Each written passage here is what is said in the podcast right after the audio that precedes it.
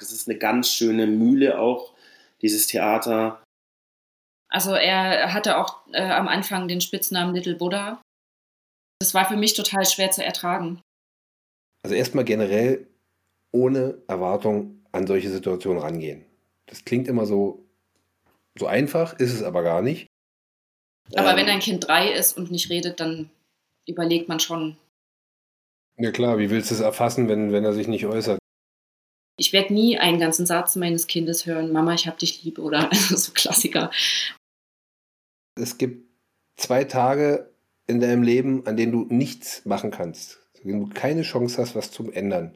Der eine ist gestern, der andere ist morgen. Lebe heute. Kinder sind die besten Spiegel ihrer Eltern und das ist, äh, es endet nicht, wenn du ausziehst. Also das ist klar. Verliere dich in dem, was du liebst und finde dich darin wieder. Und das kannst du genauso auch auf Menschen beziehen. Kommunikation hat was damit zu tun, äh, auch in einer Gesellschaft, dass man andere Menschen sieht, dass man mit anderen Menschen, dass man auch mit einer Verschiedenheit von Menschen in Berührung kommt. Nur so kann man andere verstehen.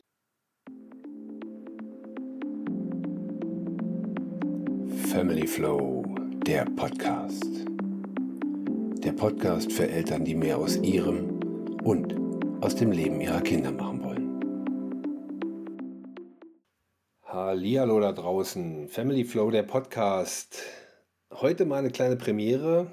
Ihr habt draußen alle schon mitbekommen, ich habe immer mal eine Mutter, mal einen Papa da, auch andere Experten teilweise schon zum Thema Erziehung und Pädagogik und ähnliches.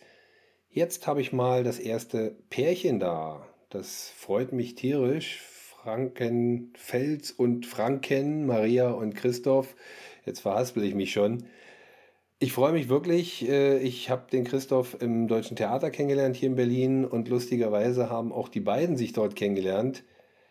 Ein Kurzaufenthalt, sage ich es mal, von Maria dort und die lustige Dreieckspackung, eine Sächsin und ein rheinländischer Froh, eine rheinländische Frohnatur treffen sich in Berlin und wohnen inzwischen, um mal ein Quadrat rauszumachen, in München.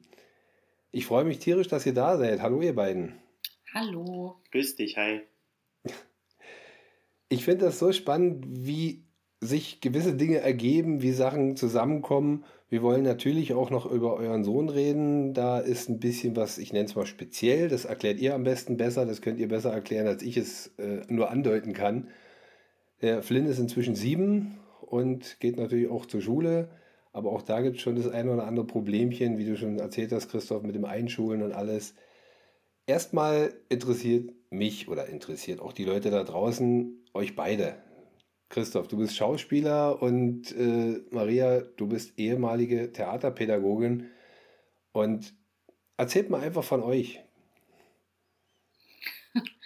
ja, ähm, ehemalige Theaterpädagogin, genau. Also ich habe jetzt so einen, einen schleichenden Wechsel äh, durchgemacht, sage ich mal, jetzt zu meinem 40. Geburtstag. Ich glaube, ich habe so als ich 39 geworden bin, habe ich, glaube ich, so ein bisschen angefangen, Midlife-Crisis-mäßig über das Leben nachzudenken und was man noch so will und ähm, so vom Leben erwartet und worauf man noch so Lust hat. Und ähm, also ich bin gelernte Floristin und habe äh, Theaterpädagogik studiert. Äh, und Theaterpädagogik war, dachte ich, äh, mein totaler Traumberuf.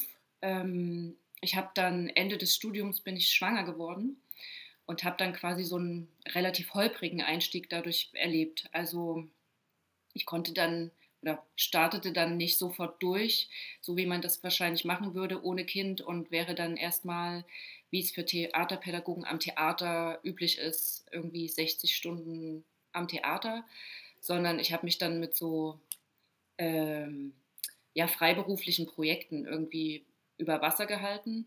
Und da war die Floristik immer total hilfreich für mich, weil ich äh, zwischendrin einfach als Floristin arbeiten konnte, immer wieder. Und da so mein regelmäßiges Gehalt ähm, dadurch bekam. Und äh, ja, ich habe lange gehadert, einfach mit diesem Theaterpädagogik-Ding, weil ich im Prinzip nie diese Befriedigung erlebt habe, wie ich es im Studium äh, hatte und äh, dachte. Und irgendwann, also jetzt erstmal, erst, also es ist eine lange Reise gewesen, habe ich, glaube ich, akzeptieren können, dass es einfach nicht das ist, was ich dachte für mich, mhm. so, weil es mich mehr ähm, Kraft kostet, als dass ich ähm, wie in der Floristik da irgendwie was bekomme. Also als Floristin geht es mir sehr gut, kräftemäßig, und als Theaterpädagogin habe ich immer das Gefühl, ich bin völlig ausgelaugt. Hm. genau. Also andere Erwartungen sozusagen gehabt, als das, was es dann erfüllt hat, ja. Ja, ich glaube, äh, kinderlos äh, wäre das eine andere Geschichte geworden, äh, weil man sich dann anders da reinwerfen kann oder so und dann anders natürlich andere Kräfte noch hat. Und durch unsere Geschichte auch ähm, hat sich das einfach ganz anders entwickelt. Und ähm, dann hatte ich die Kapazitäten gar nicht und wollte die auch so überhaupt gar nicht ähm, für den Job nutzen. Hm. Dann wurde, wurde meine Kraft anderweitig gebraucht.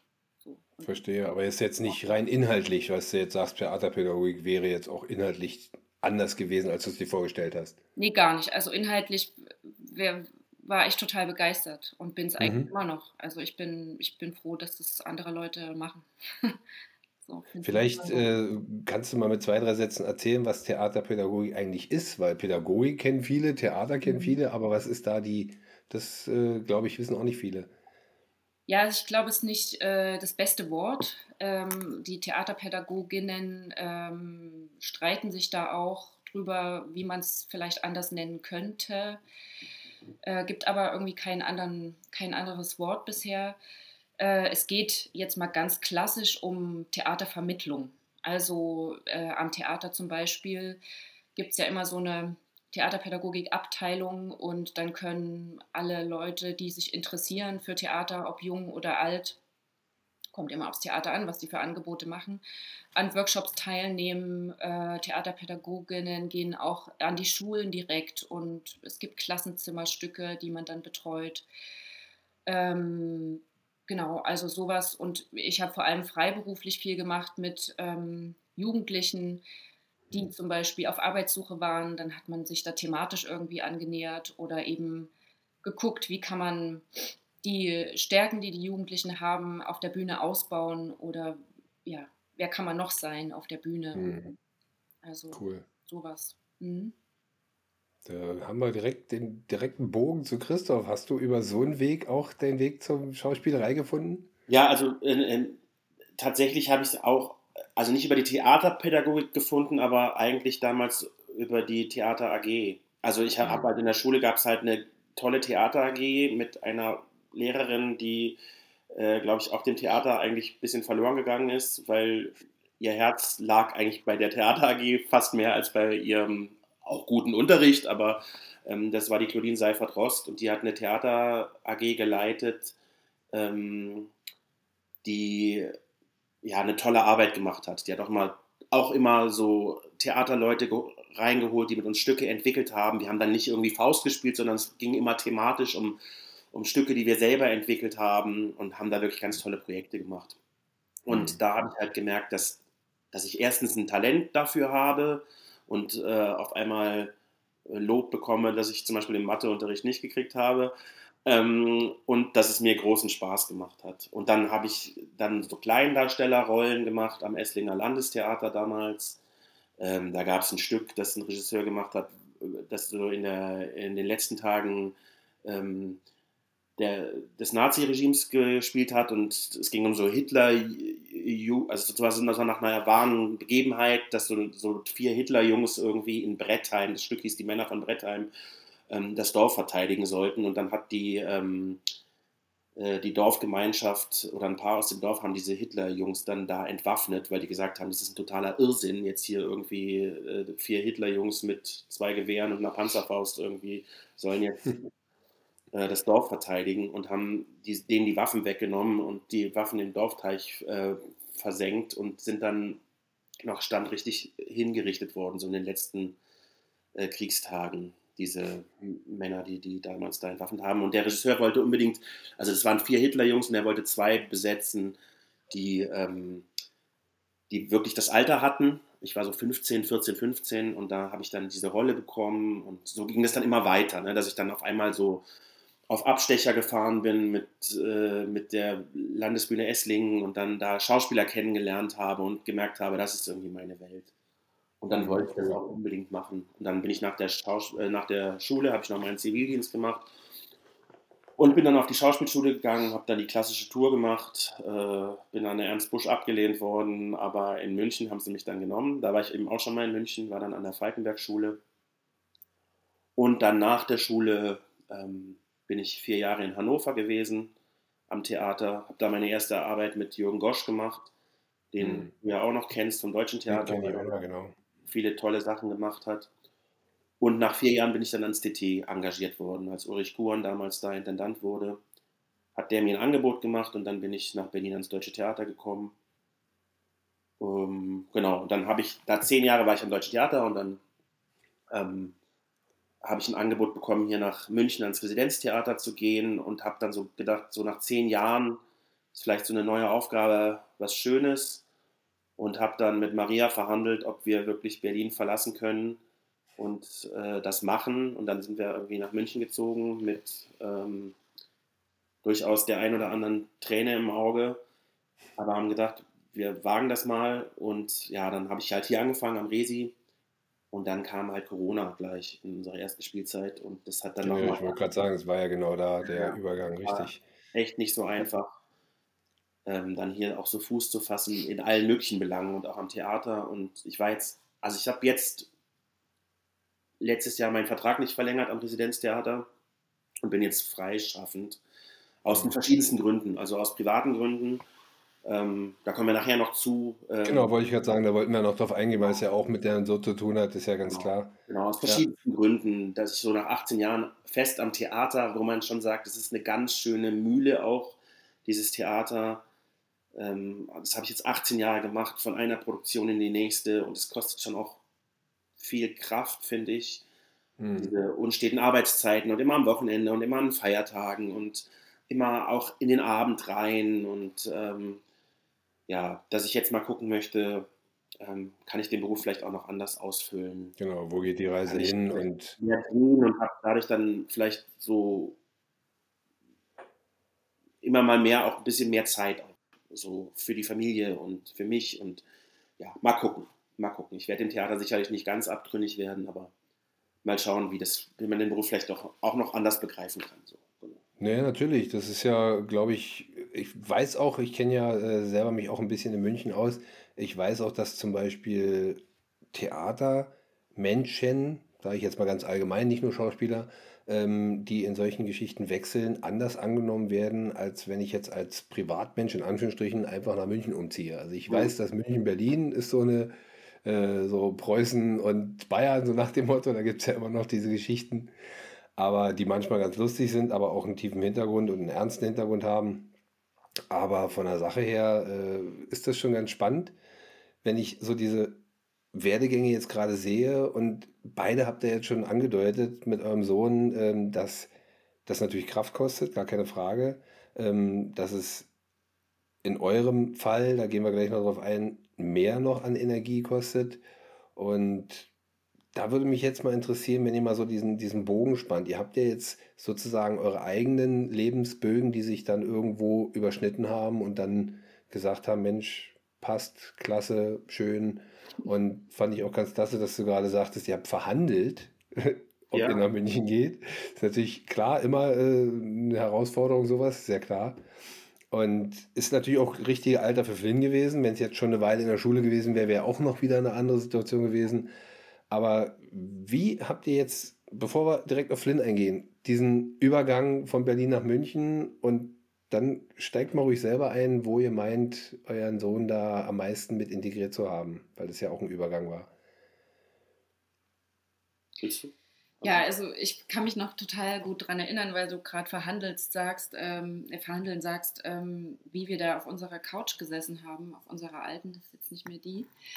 ähm, und ähm, da so saßen und überlegt haben, sollen wir das jetzt machen oder nicht? Und wir waren beide, oder ich war relativ voreingenommen, was so München angeht, mit allen Klischees, die es so gibt. Oder Bayern, Bayern insgesamt, sage ich mal. Und ähm, Christoph, glaube ich, auch ein bisschen, aber das kann er selber erzählen. Ähm, und das, also mir fiel das wirklich schwer. Ähm, wir waren aber auch an so einem Punkt, wo man schon sagen konnte, okay, wir brauchen vielleicht auch einen Neustart so als Familie und ähm, dann würde sich das vielleicht total anbieten. Und ich glaube, das, ja, das war ein total schwieriger Schritt, weil wir einfach, ja, Berlin ist für mich wirklich eine, eigentlich so eine Wahlheimat, also immer noch so im Herzen. Ähm, und das musste ich lange, lange, wie soll ich mal sagen, also es fiel mir schon schwer, das zu akzeptieren, dass wir jetzt auch hier sind und auch erstmal hier bleiben. Hm. Genau. Magst du weiter erzählen? Ja, also genau, also wir, wir haben uns ja am DT damals kennengelernt äh, in Berlin und ähm, sind dann zusammengekommen, sind ein Paar geworden und ähm, haben dann so eine sehr schöne Berlin-Zeit erstmal zu zweit gehabt, haben auch die Stadt so zu zweit, so als Paar irgendwie erkundet. Ich habe dann da damals äh, in der Nähe vom Tempelhofer Feld gewohnt und wir sind da viel so unterwegs gewesen. So in, wir, wir sind so zusammengekommen, so zum, um den 1. Mai rum und hatten dann so einen Sommer. Und Sommer in Berlin ist halt einfach mega. Ne? Also Winter in Berlin ist manchmal ganz schön hart, aber Sommer in Berlin ist halt einfach mega. Und wir waren so frei und verliebt und ähm, ja, es ist so irgendwie ja, hatten einfach eine sehr schöne Berlin-Zeit, wie gesagt, ja, und sind dann, genau, und dann ähm, ist Maria irgendwann schwanger geworden und äh, dann haben wir zusammen, also wir haben vorher schon in meiner kleinen Wohnung zusammen gewohnt, haben dann aber so eine größere Wohnung gesucht, haben auch eine sehr schöne Wohnung gefunden und ähm, ja, dann kam unser Kind und äh, ist in Berlin geboren und ähm, ja, habe aber eben schon gesagt, irgendwie so, ich war dann so zehn Jahre am DT und es war ja auch klar, irgendwie Ulrich Kohlen wird irgendwann das DT auch verlassen in absehbarer Zukunft. Und ich bekam so ein schönes Angebot da aus, äh, aus München. Die wollten mich sehr gerne im Ensemble haben und haben sehr um mich gekämpft. Und ich habe auch so gedacht, ich, es ist gut, so nach zehn Jahren an einem Haus äh, was Neues zu beginnen. Und wie auch Maria schon gesagt hatte, auch wir waren so, irgendwann so das Gefühl, kann uns, uns vielleicht auch nochmal irgendwie gut tun, so ein neues Abenteuer zu haben als, als Partner, ähm, als Familie. Ja, und dann haben wir irgendwie so, habe ich das Maria erzählt, dass sie mir jetzt dieses Angebot gemacht haben. Ja, dann haben wir halt ein bisschen überlegt und ich musste ja dann auch verhandeln, ob das so gel geldmäßig klappt, weil München ja dann doch um einiges teurer ist. Wir hatten vor, vor allem hatten wir in Berlin so eine traumhafte günstige Wohnung. Die war zwar völlig unsaniert, aber die hat halt einfach 600 Euro. Ja, mit allem drum und dann 800 Euro warm gekostet, so ne, ungefähr. So, ähm, jetzt, jetzt, ein Tausender mehr wahrscheinlich, oder? Ein Tausender mehr, genau. Und so habe ich dann halt auch verhandelt und habe auch gesagt, Leute, ich muss einfach 1000 Euro mehr rauskriegen ja. ungefähr, wenn ich äh, nach München komme. Und dann haben die, wollten die mir das erst nicht zahlen. Und dann habe ich auch gesagt, ja gut, dann müssen wir ja nicht böse aufeinander sein, aber dann kann ich halt nicht kommen. So, ne? Das geht halt nicht, weil wir müssen uns da einfach. Ja, nachvollziehbar. Wie gesagt, ich kenne ja die Verhältnisse, klar. Dann hat das aber dann doch geklappt. Dann, sie wollten mich dann doch so sehr. Und dann haben wir das da halt gemacht und sind dann hierher gezogen und ähm, ähm, ja, ähm, ich war schon mehr, also erstens hat auf mich die, vor allem die neue Aufgabe gewartet, ne, auf die ich mich gefreut habe. Maria ist ja erstmal nur so mitgegangen, so. Also wir sind wegen mir umgezogen und ich kannte München schon, weil ich hier studiert habe und ähm, ich kenne auch den süddeutschen Raum, weil ich bin zwar im Rheinland geboren, aber als ich elf Jahre alt war, sind wir nach Esslingen bei Stuttgart umgezogen mit meiner Familie. Also es ist mir schon ein bisschen vertrauter als Maria, die alte Ostpflanze sozusagen in Leipzig geboren und dann in Berlin gelebt, äh, so, ne? Ähm, ja, aber von einem Freistaat zum anderen. Also. gewesen, ne? Einfach hm. äh, hier nach Bayern und so. Was ja auch total schön ist, ey. Wir fahren hier irgendwie raus und sind in den Bergen und wir haben diesen Fluss in der Stadt, in dem man schwimmen kann und so. Das ist auch, München ist auch wirklich sehr schön. Und die Sommer in München sind auch toll. Und die Winter, wenn man ein bisschen rausfährt und in die Berge fährt und hat, hast den Schnee da, ist es auch super, ja. Definitiv. Der, der Eisbach, von dem du wahrscheinlich gerade geredet hast, ja, und ja. Äh, englische Garten, aber natürlich, gar keine Frage. Kannst du auch äh, schwimmen gehen, ne? So, das ja. ist halt schon toll. Ähm, haben wir aber noch nie gemacht. Aber wir haben natürlich auch manchmal zu kämpfen mit diesem bayerischen. Machst du bald. Und wenn du dann hier den Köder immer rumhängen siehst und äh, den Eiwanner und jetzt laufen alle gerade im Tracht rum, weil jetzt die Wiesen ist und so. Dann, das ist für uns manchmal ein bisschen schwierig. So. Und auch dann gepaart. Ach stimmt, ja, genau, ist ja gerade äh, Oktoberfest. Fängt ja müsst, letzte Woche oder wann haben sie angefangen? Jetzt ja, genau, jetzt gerade. Ja, wollte gerade sagen. Ja. ja, das ist immer lustig, weil ich bin ja mal mit einer Münchnerin zusammen gewesen und die hat äh, immer Ende September Geburtstag und da sind wir natürlich immer nach Hause gefahren zu ihr. Und dann war immer so, manchmal genau an dem Wochenende Umzug und so. Das ist äh, schon was anderes. Vor allen Dingen mir, der nur gar keinen Alkohol trinkt und sie dann äh, mit Freunden auf die Wiesen und ich bin dann allein durch München, so nach dem Motto. Ja. Aber es ist einfach auch cool. Ich, ich kenne München so auch vom, vom Theater her. Resi war ich ja auch mit einem Gastspiel schon und so. Ähm, aber erzählt mal, damit wir auch den Bogen, weil wir ja nun mal ein Familienpodcast mhm. sind, zu Flynn. Zu, zum einen ähm, ruhig mal andeuten, wo die Problematik liegt, weil ich will es jetzt auch nicht namentlich benennen, das könnt ihr besser. Also ja. was da alles ist und wie ihr das äh, für euch aufgenommen habt, empfunden habt, auch mit, ich sag mal, Diagnose, wann es wie, wo mhm. kam. Erzählt mal. Ja, soll ich mal anfangen? Ähm, ja, also Maria war schwanger 2015 und ähm, in der Schwangerschaft hat man auf dem Ultraschall schon irgendwie gesehen, dass bei Flynn äh, möglicherweise irgendwas ein bisschen anders ist als bei den meisten Schwangerschaften. So. Ähm, also erstmal hat sich das so auf die Niere konzentriert. Er hatte nur, hat, also er hat jetzt auch nur eine Niere. Das ist jetzt erstmal gar kein Problem, aber da war nicht so klar, was ist das. Und er war sehr klein und ähm, der Kopf war klein und so und man wusste nicht so genau, ähm, ja, wird es irgendwelche Probleme geben, wenn er auf die Welt kommt. Und dann ist Flynn geboren ähm, im Februar 2016 und war dann auch jetzt kein super Frühchen, da gibt es ja viel krasse Geschichten, aber der hat halt 1950 Gramm gewogen. Äh, also er war sehr klein und sehr zart und auch sehr schwach, als er auf die Welt kam. Und dann gab es noch so einen krassen Moment, nachdem er dann geboren wurde, dass die ähm, Schwester ihn dann genommen hat und ähm, wiegen wollte und dann hörten wir auf einmal nur, wie sie sagte, atmen, er soll atmen und was weiß ich. Und er war, wurde blau irgendwie, keiner, wir haben das auch nur so schemenhaft irgendwie mitbekommen. Und dann kam er auch zurück und atmete dann auch irgendwie weiter, aber sie haben ihn dann sofort weggebracht, ähm, ich bin dann da mitgegangen und er hat dann so Glucose gespritzt bekommen, weil er so krassen Unterzucker hatte, also er war sehr, mhm. sehr schwach am Anfang und dann war halt irgendwie klar, der geht in die Intensivstation erstmal, in die Frühintensivstation und da waren wir dann, ähm, in Anführungszeichen, nur zehn Tage. Da wurde er dann so langsam ein bisschen aufgepäppelt, war am Anfang noch im Brutkasten, kam dann ins Wärmebett. Maria war dann da mit ihm ähm, in so, also ja, man kriegt ja immer am Anfang wird, man, wird einem immer gesagt, wie toll die Krankenhäuser sind, wenn man sich die anguckt und dann kriegt man so Babyfotos gezeigt und so. Und bei uns war das ein ganz anderer Start. Also wir waren auf, auf einer sehr engen Intensivstation äh, mit, also zu viert lagen die dann, zwei Kinder und zwei Mütter. Äh, und dann gab es noch, mhm. ich habe dann versucht, so viel wie möglich da zu sein. Ja, und ähm, Flynn war sehr klein und schwach und trinkschwach und so. Und er erholte sich dann aber auch so, wir haben wurde, nahm dann irgendwann zu und dann durften wir halt irgendwann nach Hause. Lustigerweise dann an meinem Geburtstag, am 3. März, habe ich die beiden dann nach Hause geholt und dann saßen wir da äh, in unserem Wohnzimmer mit dem Baby und dachten, wie wahrscheinlich alle Eltern, die das erste Kind kriegen und jetzt. aber wir hatten eine tolle Hebamme und so. Ja, aber irgendwie stellte sich so nach und nach raus, dass bei Flynn irgendwie was ein bisschen anders ist. So. Ähm, der fixierte dann auch nicht, so guckte einem nicht so in die Augen ähm, er weinte sehr wenig. Ähm, eigentlich gar nicht. Eigentlich gar nicht so. Ähm, auch nicht nach der Geburt. Also da. Wie hat er sich denn sonst bemerkbar gemacht? Gar nicht. Also er hatte auch äh, am Anfang den Spitznamen Little Buddha.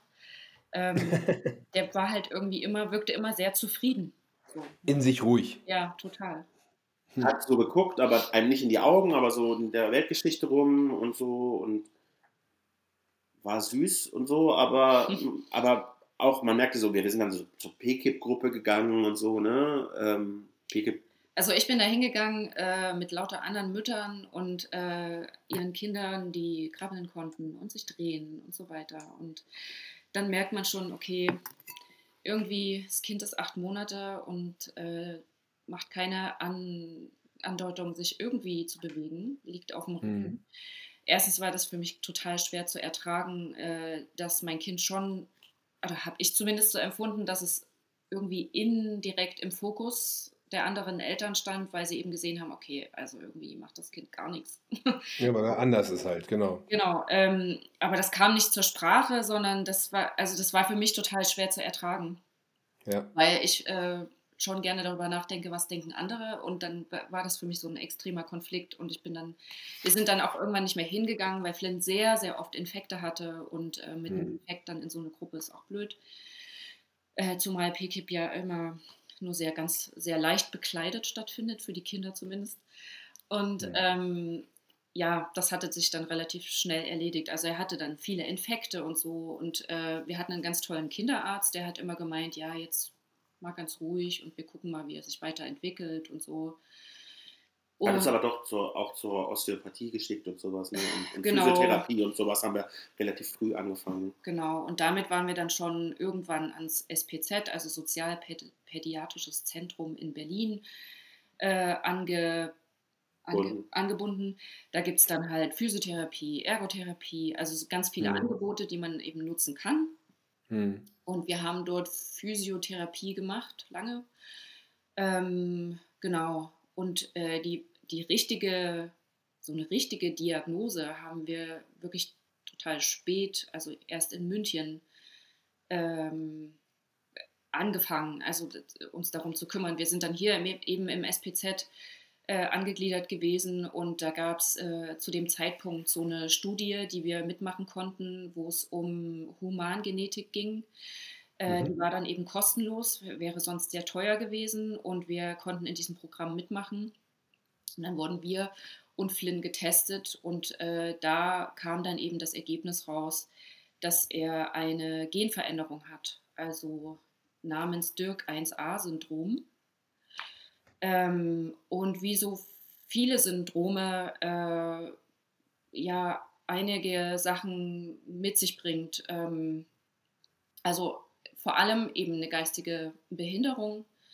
Ähm, dann bisher hieß es immer nur, er ist entwicklungsverzögert und damit hatten wir uns so, naja, einigermaßen zufrieden gegeben, aber es war klar, da ist irgendwas, weil er eben auch so gut wie nicht gesprochen hat und eben auch jetzt sehr, sehr wenig spricht, ähm, viel lautiert und quasselt, aber eben so in, seinem, in seiner Sprache. Ja, und wir dachten immer, also entwicklungsverzögert denkt man ja immer, ach, das holt er schon noch auf. Und es wurde Ja. einem auch von vielen Leuten immer gesagt. So, Mhm. ne? Mhm. Ach, das- das kommt schon noch, das kommt schon noch. Da, so. Mhm. Aber Ähm, wenn ein Kind drei ist und nicht redet, dann überlegt man schon, was ist da los. So, ne? Da konnte man ja, was so das geistige Niveau angeht, den In- Intellekt konnte man ja noch gar nicht so richtig greifen. Also der, Ja klar, wie willst du es erfassen, wenn, wenn er sich Genau. nicht äußert? Ja, ist ja, Ja, genau man klar. hat im Spiel halt gemerkt, dass er äh, Schwierigkeiten hat, ähm, andere Schwierigkeiten hatte als äh, andere Kinder und war motorisch eben ein bisschen eingeschränkter. Also ähm, krabbelte auch erst, äh, nee, er krabbelte, glaube ich, so gut wie gar nicht, wenn nur rückwärts und so. Und es dauerte eben auch lang, bis er äh, dann doch lief irgendwann und ähm, beim Laufen merkt man es ihm so ein bisschen an. Also viele finden es irgendwie ganz witzig, wenn er so läuft, weil er es sieht halt so Mhm. aus. Ähm, aber es gehört eben auch dazu, dass er, er hat eben so eine äh, Hypo, Hypotonie, so eine Muskelhypotonie. Das heißt, er hat so eine Unterspannung grundsätzlich und das, ähm, genau, das sieht man ihm ein bisschen an. Also Ähm, man Das ist ganz lustig, dass du, es ist ganz lustig, dass du Hypotonie sagst, weil mein Sohn ist ja, äh, mein erster Sohn ist ja bei der Geburt mit der Sauglocke geholt worden und da wurde, ist zwar nie bestätigt worden von Seiten der Ärzte, aber wurde definitiv äh, das Hirn geschädigt. aha, Und damit ist er rechtzeitig, halt hier rechtzeitig gelähmt, was du aber wirklich nur siehst, wenn er jetzt mal vor dir her rennt oder so, ja, ähm, weil er dann ein bisschen angepasst läuft. Ansonsten äh, siehst du es ihm kaum an, dass er eine rechtzeitige Behinderung hat. mhm, Aber das sind genau so eine Sachen, äh, bei ihm war es genau andersrum, dass er, wenn er rennt, zieht er den Arm so an. mhm, Ähm, und das war so ein Ding, das haben sie auch erst festgestellt. Ich glaube, da war es schon zweistellig, zehn, elf Jahre irgendwie war er da, glaube ich schon, dass sie festgestellt haben, dass der rechte Bizeps permanent unter Spannung steht. mhm, Als wenn wir ihn permanent anspannen. Mhm. Und äh, das war wirklich sehr spät erst. Äh, alles andere haben wir natürlich schon früh kennengelernt und so. Aber das ist ganz spannend, sowas dann im Nachhinein zu sehen, warum denn solche Reaktionen auch kommen, weißt du? Mhm. Und äh, wenn du sagst, Hypot äh, Hypotonie ist natürlich auch genau das Gegenstück. Da, wir kennen es ja alle mal, dass wir mal so, oh, so schlapp sind, irgendwie so körperlich oder mal einen Bereich des Körpers. Und äh, wenn es jetzt bei Finn durchweg ist, ist natürlich auch so eine Sache, an die man ja, sich auch als Film selber erstmal dran gewöhnen muss und damit umgehen muss. Und für mich ist ja immer ganz wichtig, ähm, ganz allgemein jeden, so sage ich immer, dort abzuholen, wo er ist. Das ist körperlich, geistig, intellektuell, ist ja ganz klar. Und ihr müsstet natürlich in dem Moment noch ganz andere Sachen durchdenken, denn ne, sage ich es mal so, ähm, gepaart mit einem Gefühl. Du hast es selber schon angesprochen, Maria, dass du sagst, irgendwie, äh, du hast das Gefühl, er ist viel mehr im Fokus und, und äh, was es auch mit dir gemacht hat. Sorry. Ähm, wenn ihr da so zurückdenkt an solchen Situationen, wie denkt ihr da jetzt drüber? Wie fühlt es sich jetzt an? Also die Diagnose in den Händen zu halten, das war schon, also das war schon tough. Mhm. Also man hatte zwar endlich, es war so beides, man hatte endlich einen Namen, man wünscht sich irgendwie immer den Namen oder was ist das jetzt und dass man eben Erklärung, ja. ja. damit geht ja meistens auch einher, dass man äh, auf die Suche gehen kann nach Leuten, die ähm, ähnliche Erfahrungen haben oder eben dieses Syndrom eben auch haben, ja. Ähm, blöderweise ist es nun, wie es ja aber so oft ist, ein Syndrom, das sehr, sehr selten vorkommt, das also zu der Zeit vor vier Jahren oder drei Jahren, dann glaube ich dreieinhalb, ähm, gab es da 100 Leute auf der ganzen Welt. So, und die meisten sind äh, in der USA und in Italien und sowas. Äh, da haben wir jetzt noch keine direkten Kontakte geknüpft. Aber da sich die Syndrome ähm, ziemlich ähneln und da oft geht eben auch ein Autismus mit einher, der ist eben, der ist eigentlich nicht so richtig bestätigt. Ne? Also es wurde immer so vom SPZ angenommen und die halten sich sehr zurück meistens. Äh, noch am Anfang, wenn die Kinder noch so jung sind. Jetzt ist er sieben Jahre alt. Aber ähm, Genau, also er ist auf jeden Fall auf dem Autismus-Spektrum. Und ähm, diese Diagnose für mich oder für uns kam dann noch mal später. Und das waren eben so zwei Aha-Momente, die vom Moment dann in eine lange, lange, lange, in ein langes Begreifen müssen und auch Trauern äh, übergegangen sind. Also wir, ich persönlich bin jetzt noch nicht an dem Punkt, wo wo ich das, äh, also begriffen habe ich es, aber dieses Nicht-Sprechen oder anders, wir kommunizieren, kommunizieren eben anders, aber wir werden natürlich nie, ich werde nie einen ganzen Satz meines Kindes hören, Mama, ich habe dich lieb oder so Klassiker. Oder mhm. ich werde nie erfahren, was in seinem Kopf vielschichtiger vorgeht und so. Und das mhm bricht mir eigentlich immer wieder das Herz, ähm, weil Flynn eigentlich ein total kommunikatives Kind ist und ganz viel quasselt und sich mitteilen will, was an sich total super ist, weil es viele Kinder gibt, eben auch, die dann verstummen und sich gar nicht mehr trauen zu sprechen oder es zu versuchen. Und Flynn ist aber schon sehr mitteilungsbedürftig und wir sind mittlerweile auf einer Schule, die das auch sehr einfordert von den Kindern, sich mitzuteilen das ist jetzt eine neue Schule, sind wir erst seit drei Wochen, aber wir merken schon nach drei Wochen, dass er halt unglaubliche Sprünge macht, auch in der Kommunikation. Genau deswegen, weil ich das ja auch von Christoph weiß mit der neuen Schule, ähm, würde ich jetzt aus meiner Sicht dir mal ein bisschen Mut zuschubsen. Ähm, und zwar richtig kräftig viel Mut zuschubsen, weil du gerade selber gesagt hast, du wirst nie so einen Satz hören. Schubst das aus deinem Kopf raus, dass du wirklich daraufhin ähm, nicht darauf hin arbeitest, kannst du nicht, was ist er. Aber dass du in dieser Hinsicht direkt sagst, du bist achtsam, sowieso in der Kommunikation anders mit ihm, und du bist achtsam und das wird dich umhauen. Wenn du so einen Satz hörst oder irgendein Satz, es muss jetzt nicht gerade der Satz sein, der wird wahrscheinlich dich noch mehr umhauen, aber hundertprozentig weiß ich jetzt schon, bin ich fest von überzeugt, wirst du Sätze hören, die dich im ersten Moment umhauen und selbst wenn es nur äh, keine Ahnung, du stehst an der Ampel und dein Kind ruft von hinten, Mama, es ist grün. Weißt du, so nach dem Motto. Das da wirst du wahrscheinlich erst recht stehen bleiben, weil du dich freust und machst. Aber das kommt. Das weiß ich ganz genau. Da bin ich fest von überzeugt. Und ich habe vor kurzem erst veröffentlicht äh, ein Gespräch gehabt mit einer Autismusexpertin, die mit autistischen äh, Kindern im Autismusspektrum arbeitet und auch mit deren Eltern natürlich. Das ist immer so eine ganz wichtige Kommunikationsebene, dass die Eltern genauso auch begreifen, ähm, was geht in welchem Spektrum, in welchem Kind, in welchem Kopf vor.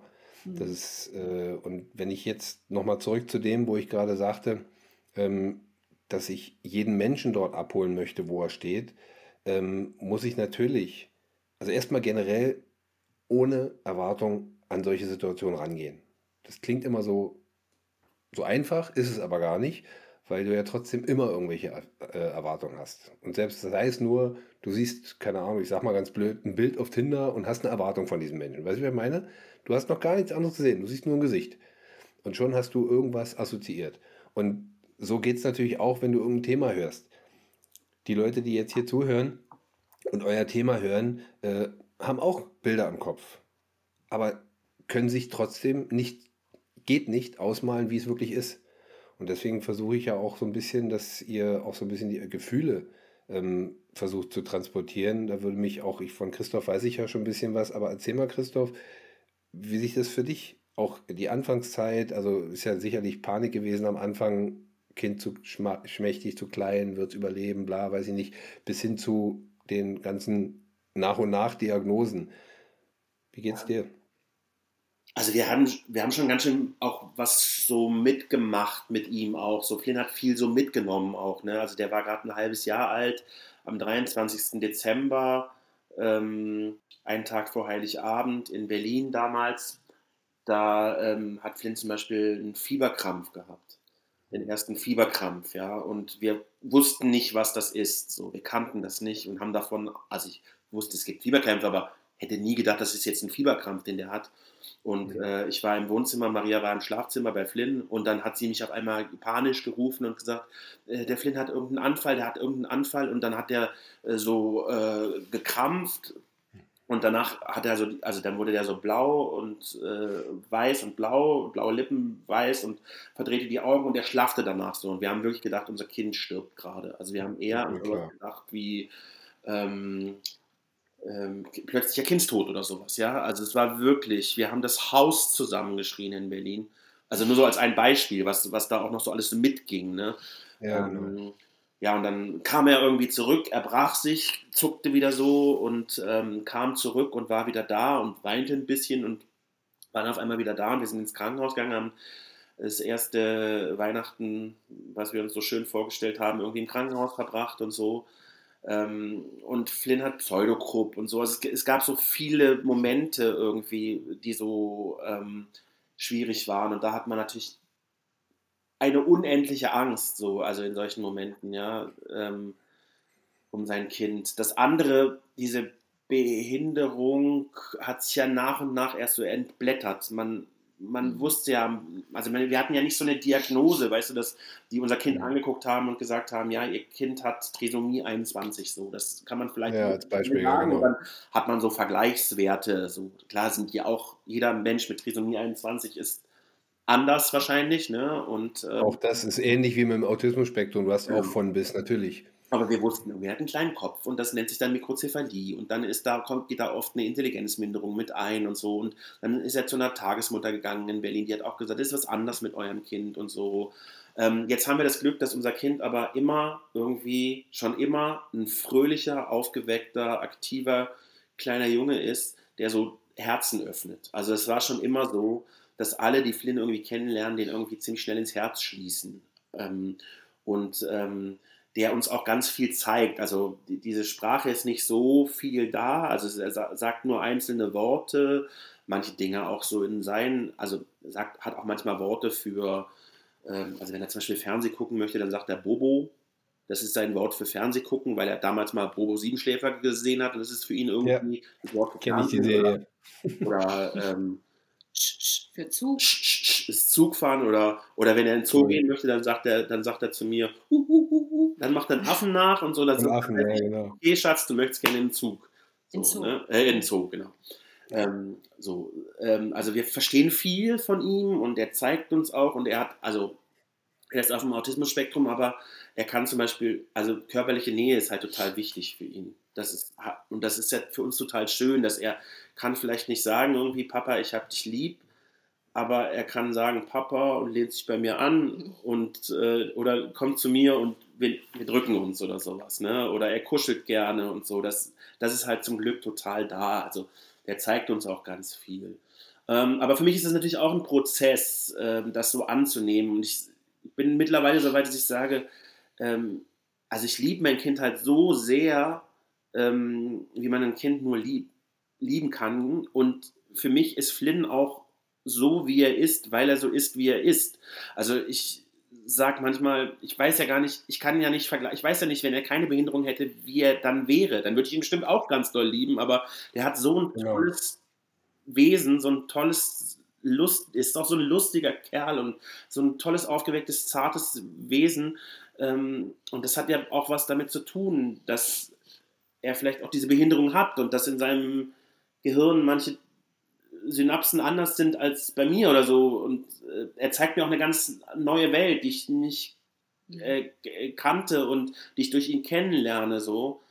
Ähm, nichtsdestotrotz mache ich mir halt manchmal Sorgen. So, ne? Also wird Flynn für sich selber sorgen können?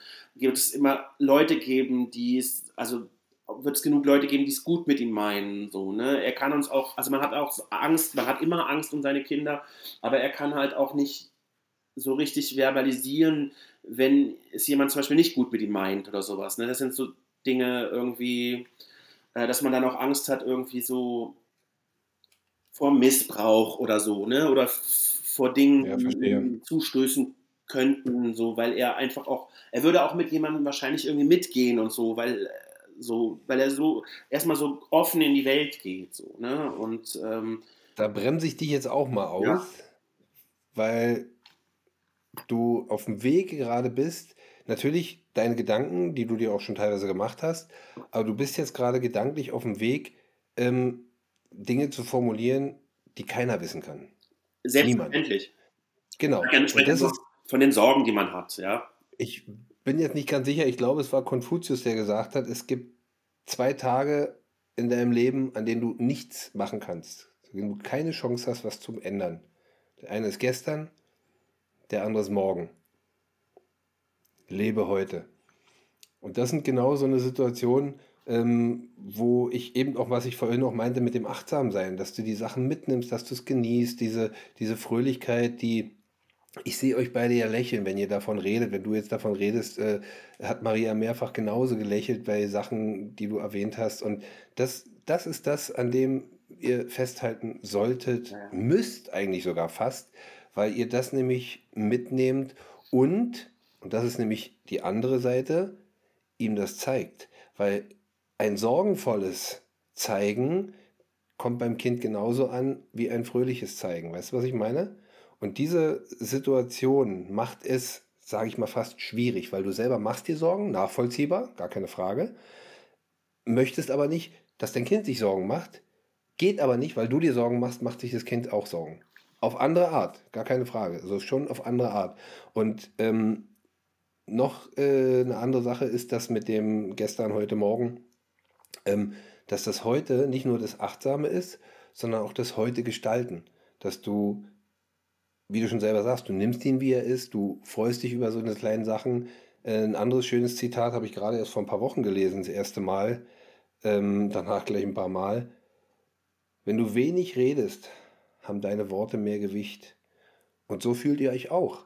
Wenn jetzt nur kommt Papa und er kuschelt sich bei dir an, ähm, weißt du, was ich meine? Du kannst nicht vergleichen, wie wäre es bei einem anderen Kind nee. oder wie wäre, wenn er anders wäre, so. Und deswegen ist es auch schön, dass du das genau so mitnimmst und das genau so genießt. Das, ja, das äh, tun wir auch. Wir leben auch sehr Freude. viel im Hier und Jetzt. Ne? Also äh, so, ähm, und wir, ähm, ja, und, und Flynn hat, du sagst es total richtig, Flynn hat total feine Antennen, ja. Also der spürt alles. Wenn wir auch mal irgendwie äh, gestresst sind oder so, oder manchmal ist es auch anstrengend mit Flynn so. Ja. Ähm, äh, und, und wenn wir dann gestresst sind und dann zicken wir beide uns an, dann wird Flynn auch, kommt dann auch in so eine äh, Klar. in so eine seltsame Stimmung rein und so, ne, was uns da manchmal noch mehr stresst, wenn man dann, dann sagt, okay, ey, wir sind jetzt so drauf gerade, ist ja klar, dass Flynn nimmt es halt auf, ja. Ähm, total, aber ich glaube, wir leben total im Hier und Jetzt. Es, es ist nur manchmal, weißt du, es ist nur manchmal, es sind einfach manche Dinge einfach anstre sehr anstrengend, weil wir um, manchmal um so viel mehr kämpfen müssen.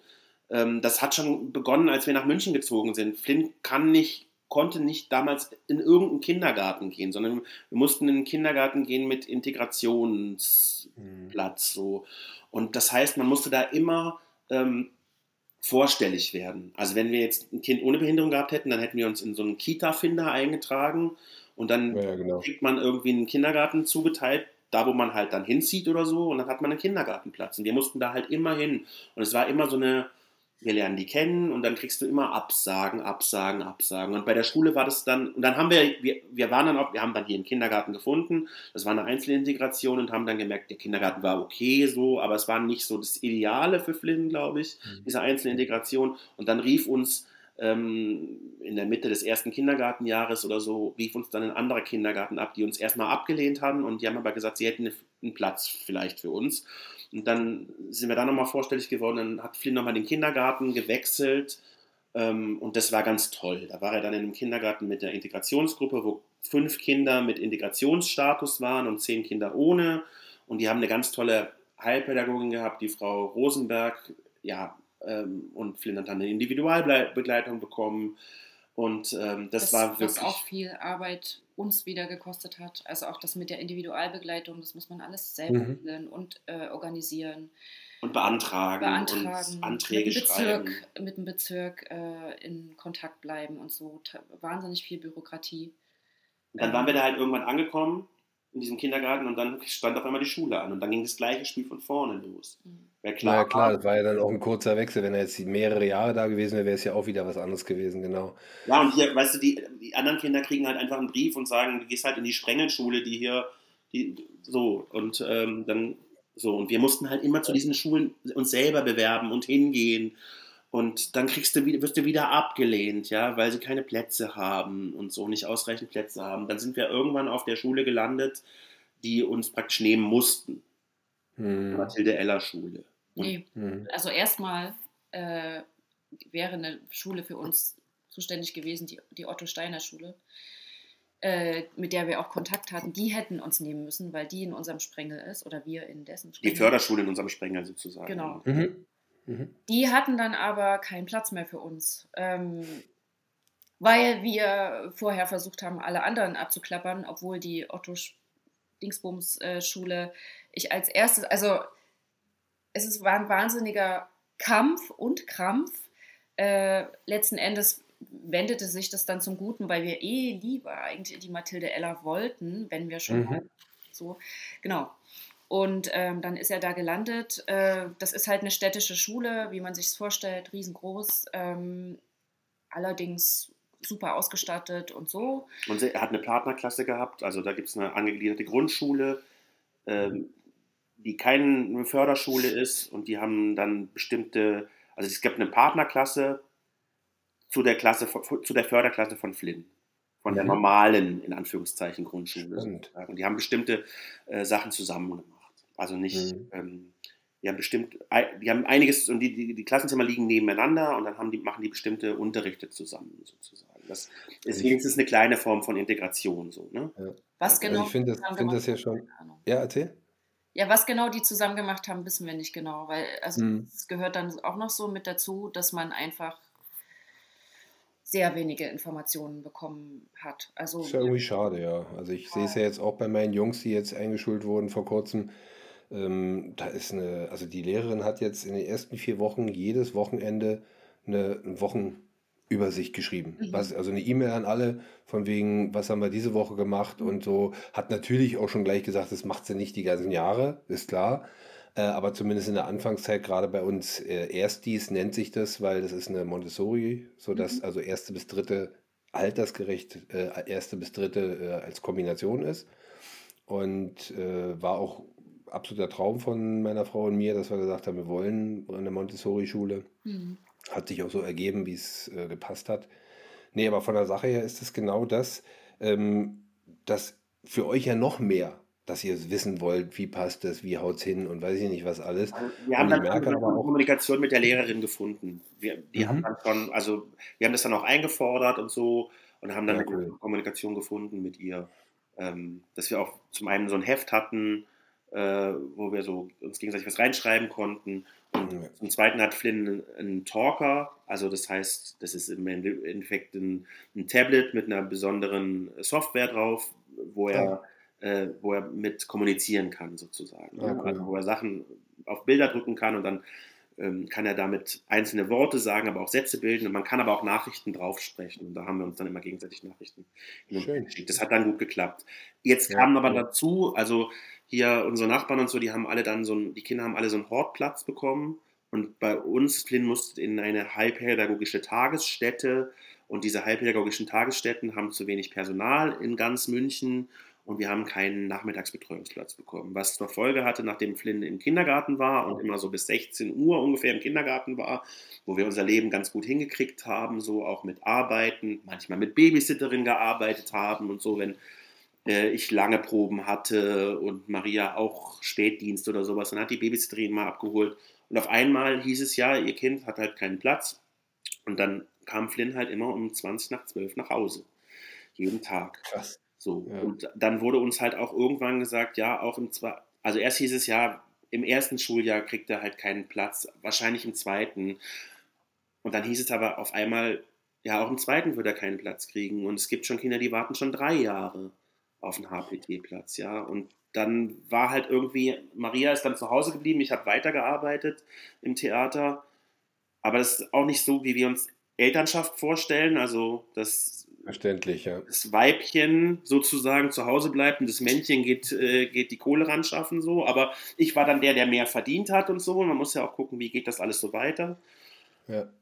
Ja, und dann hatten wir dieses Schuljahr. Und dann gab es eine Veranstaltung von der SPD-Fraktion im, im, im Landtag hier. Die hatten eingeladen, um zu hören ähm, äh, an so einem runden Tisch, wo dann ähm, verschiedene Leute aus Förderschulen eingeladen waren und wir sind da hingegangen, weil wir im Elternbeirat waren. Dann haben wir diese Einladung bekommen und da habe ich das Wort ergriffen. Und ich hatte meinen Vertrag schon nicht verlängert, weil unter anderem auch das Thema war, wie soll das weitergehen? Ich kann nicht vier Theaterproduktionen machen und von morgens bis abends weg sein und immer nachts und was weiß ich. Und das Kind, also es bleibt alles an Maria hängen so. Ähm, wir mussten ja dann auch noch immer zu den Therapien gehen und so. Das kommt ja auch noch alles Genau. dazu, ja. Also das ist Genau. so ein, ähm, und ähm, ja, und ich habe dann da das Wort ergriffen äh, und habe dann von unserer Situation erzählt. Und das war, glaube ich, sehr emotional. Also mir stockte dann irgendwann auch die Stimme und ich habe das dann auch so ein bisschen zugespitzt erzählt und gesagt, ja, dass ich jetzt mein Engagement aufgeben muss, so, ähm, weil wir nicht wissen, wie soll das weitergehen, so. Also unsere Partnerschaft leidet auch darunter und so. Und da war dann eine Schule da, auch an diesem Abend, die waren auch dort und die haben mich da reden gehört. Das ist die Friedel-Eder-Schule. Die haben uns abgelehnt vor ein Jahr vorher, haben wir keinen Platz bekommen. Das ist eine sehr kleine Schule, die haben nur acht Kinder aufgenommen, weil die nur einzügig sind und so und hatten keinen Platz für uns. Wir standen da dann aber auf der Warteliste. Und irgendwann bekam ich einen Anruf von der Friedel-Eder-Schule. Sie hätten, also sie waren da im Landtag und sie haben mich da reden gehört und das hat sie sehr berührt und ähm, sie hätten vielleicht für Flynn einen Platz, ob wir hospitieren kommen könnten. Das war die drittletzte Woche vor den großen Sommerferien, sind wir dann mit Flynn da eine Woche lang immer rausgefahren zur Friedel-Eder-Schule. Und dann haben die uns freitags gesagt, sie ähm, haben den Platz für Flynn. Also sie würden ihn Schön, aufnehmen. Ja. Und das ist eine viel kleinere Schule, ähm, die nach dem Waldorf-Prinzip unterrichtet. Ähm, Flynn ist da jetzt immer bis 16 Uhr, also der ist da auch in der Mittagsbetreuung.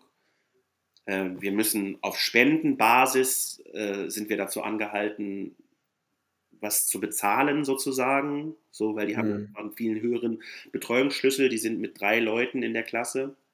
Mhm. Also eine Lehrerin und zwei sind, glaube ich, Sozialpädagogen. Sozialpädagogen, glaube ich, genau. Ja. Aber die sind zu Mhm, cool, ja. bei neun Kindern und ähm, wir merken halt einfach, dass die haben halt einfach ganz andere Möglichkeiten. So. Ja, genau. Und Klasse. das hat sich jetzt natürlich auf einmal irgendwie hat sich da wieder was zum Positiven gewendet, aber es steckt da wieder ein riesiger Kampf dahinter. Ne? Hm. So, und jetzt gerade, ja, wenn sich so viele schöne Dinge dann, dann ergeben. Natürlich ergeben sich auch manche Sachen, weil ich Schauspieler bin. Das finden ja. dann manche Leute auch natürlich irgendwie toll und interessant und sehen mich dann bei Nord, bei Nordwest im Krimi oder so. Ja, ähm, genau. Und, und äh, dann hat man so, ja, das ist so eine, ich finde, das ist so ein Zwiespalt, also für mich ist das oft ein Zwiespalt, weil wir sind in dem Landtag gewesen. Ich hätte gerne gewusst, wie es für uns gelaufen wäre, wenn ich als Mutter, die halt nicht arbeiten geht, erzählt hätte, wir haben keinen Nachmittagsplatz. Mhm. Möglich, ja, ich verstehe deinen Gedankengang. Also das ist natürlich ein total, also für uns ist das ähm, ja, einfach total super, dass, dass er das so erzählen kann und er am mhm. Risi ist und jetzt nicht mehr arbeiten gehen kann. Und ich denke, dass das, äh, also da waren auch viele so beeindruckt und einige meinten, ja, können Sie denn wieder ins Theater zurück und so und waren mhm. völlig aufgelöst. Aber, und dann denke ich an die vielen, vielen Mütter, die halt zu Hause sitzen, weil das ist nicht diese Chance haben, genau. Weil die kriegen eh weniger Geld, Frauen kriegen eh weniger Geld, die können halt zu Hause bleiben, so. Ähm, da muss ich direkt an einen, äh, an einen sehr, ähm, also an, an ein Gespräch, an, an, ein Telefonat denken mit dem Sozialamt, Jugend, nee, Jugendamt, Sozialamt. Mhm. Ähm, hier in München, als es darum ging, also wir haben dann ganz viele HPTs angerufen, wir hätten eventuell auf eine andere HPT gehen, oder Flynn hätte eventuell noch auf eine andere HPT gehen können, nachmittags. Ähm, das ist so Ausweichmodell, aber ging überhaupt gar nicht, weil die selber alle mit ihren Kapazitäten völlig ähm, erschöpft waren.